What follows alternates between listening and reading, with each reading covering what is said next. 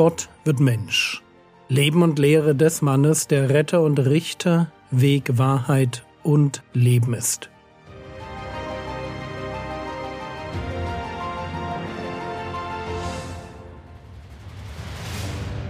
Episode 283 Seht zu, wie ihr hört. Heute stoßen wir auf ein interessantes Phänomen. Es geht darum, dass dieselben Bilder in einem unterschiedlichen Zusammenhang ganz unterschiedliches bedeuten können. Markus Kapitel 4, Vers 21 Und er sprach zu ihnen, kommt etwa die Lampe, damit sie unter den Scheffel oder unter das Bett gestellt wird, nicht damit sie auf das Lampengestell gestellt wird. Lukas Kapitel 8, Vers 16 Niemand aber, der eine Lampe angezündet hat, bedeckt sie mit einem Gefäß oder stellt sie unter ein Bett, sondern er stellt sie auf ein Lampengestell, damit die Hereinkommenden das Licht sehen. Hier geht es um eine Lampe, die man auf ein Lampengestell stellt, damit ihr Licht möglichst überall hin scheint. Und weil das Bild von einer Lampe auf einem Lampengestell auch in der Bergpredigt verwendet wird, und die Bergpredigt zu den bekanntesten Texten des Neuen Testaments zählt, deshalb sind wir natürlich versucht, unsere Übertragung aus der Bergpredigt in diesen Text hier hineinzulesen. Und genau das sollten wir nicht tun.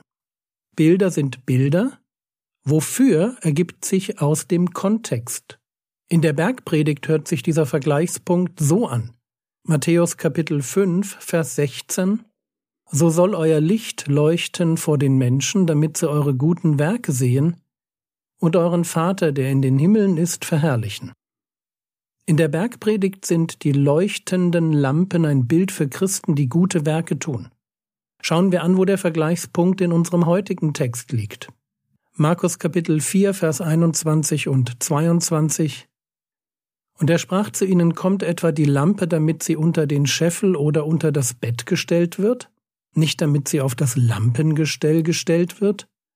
Denn es ist nichts Verborgenes, das nicht offenbar gemacht werden soll, auch nichts Gemeines, das nicht ans Licht kommen soll. Spannend, oder? Diesmal geht es um etwas ganz anderes. So wie eine Lampe auf dem Lampengestell ihr Licht in jeden Winkel des Raumes wirft und alles Verborgene sichtbar macht, so wird ganz grundsätzlich alles in unserem Leben einmal ans Licht kommen und offenbar gemacht werden. Lukas Kapitel 8, Vers 16 und 17 Niemand aber, der eine Lampe angezündet hat, bedeckt sie mit einem Gefäß oder stellt sie unter ein Bett, sondern er stellt sie auf ein Lampengestell, damit die Hereinkommenden das Licht sehen. Denn es ist nichts verborgen, was nicht offenbar werden wird, auch ist nichts geheim, was nicht bekannt wird und ans Licht kommt. Merkt ihr, wofür die Lampe steht? Sie steht für ein Prinzip, das unser ganzes Leben prägen soll.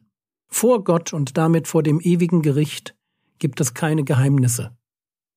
Paulus beschreibt deshalb den Herrn Jesus völlig zu Recht als jemanden, der 1. Korinther Kapitel 4 Vers 5 das Verborgene der Finsternis ans Licht bringen und die Absichten der Herzen offenbaren wird.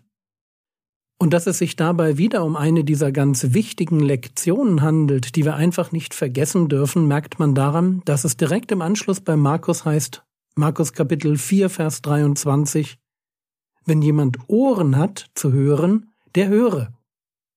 Und was müssen wir hören und verstehen? Folgendes. Es gibt keine Geheimnisse vor Gott. Wir können Gott nicht hinters Licht führen. Mag unser Leben jetzt auch christlich aussehen, weil wir geschickt darin sind, uns anzupassen und unsere Sünden zu verstecken. Das wird sich ändern. Es gibt keine Geheimnisse, die nicht bekannt und ans Licht kommen werden. Hinter uns liegt ein Gleichnis, das den Umgang von Menschen mit dem Wort Gottes beschreibt. Warum nun diese Warnung? Und vielleicht erinnert ihr euch noch an das redliche und gute Herz. Es ging um die gute Erde, die Frucht bringt. Und das redliche und gute Herz ist, wenn man so will, diese gute Erde. Und nun macht die Warnung hoffentlich Sinn. Nach außen hin ist es gar nicht so schwer, fromm zu wirken. Man kann artig während der Predigt mitschreiben, auch wenn man die Notizen nie wirklich nacharbeitet. Man kann in schweren Zeiten fromme Phrasen dreschen, während einen der Groll auf Gott innerlich auffrisst. Man kann sich selbst Verzicht auferlegen und einen heiligen Lebensstil pflegen, während man wohlhabende Geschwister oder die Nachbarn um ihr Haus und den Urlaub beneidet. Nach außen hin ist es nicht schwer, fromm zu wirken, obwohl ich doch nur ein scheinheiliger Frömmler bin. Und deshalb ist es so wichtig, dass wir uns vor Augen halten, wen wir mit unserer Halbherzigkeit, unserer Heuchelei und unserer Doppelzüngigkeit nicht täuschen können. Und das ist Gott. Wie wir wirklich sind, wird ans Licht kommen, garantiert.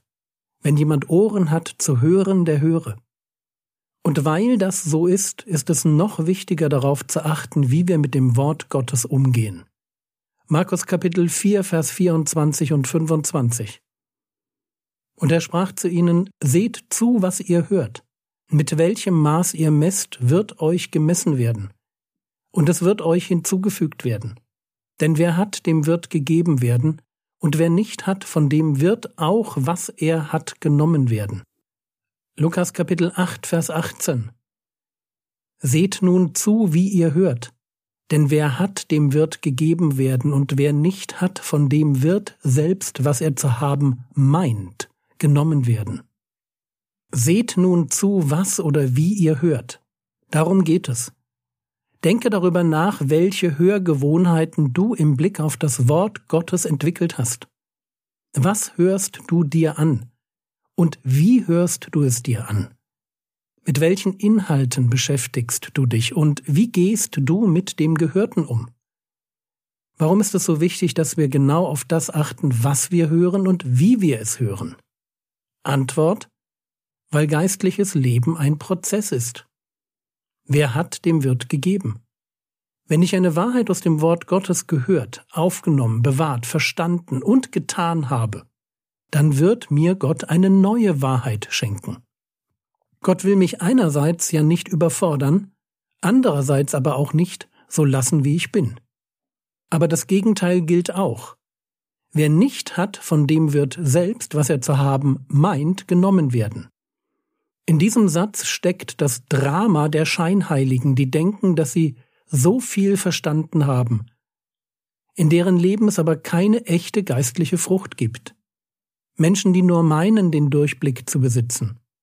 Fromme Menschen, die es nie gelernt haben, das Wort Gottes zu fürchten, weil sich ihr Ego nie dem Wort Gottes untergeordnet hat.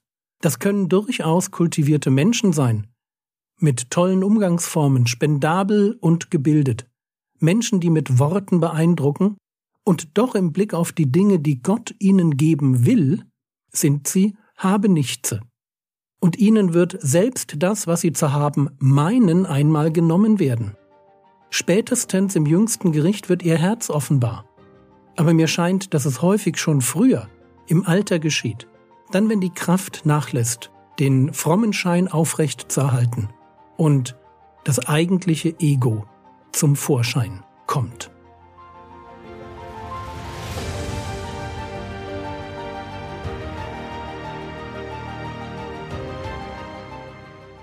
Was könntest du jetzt tun?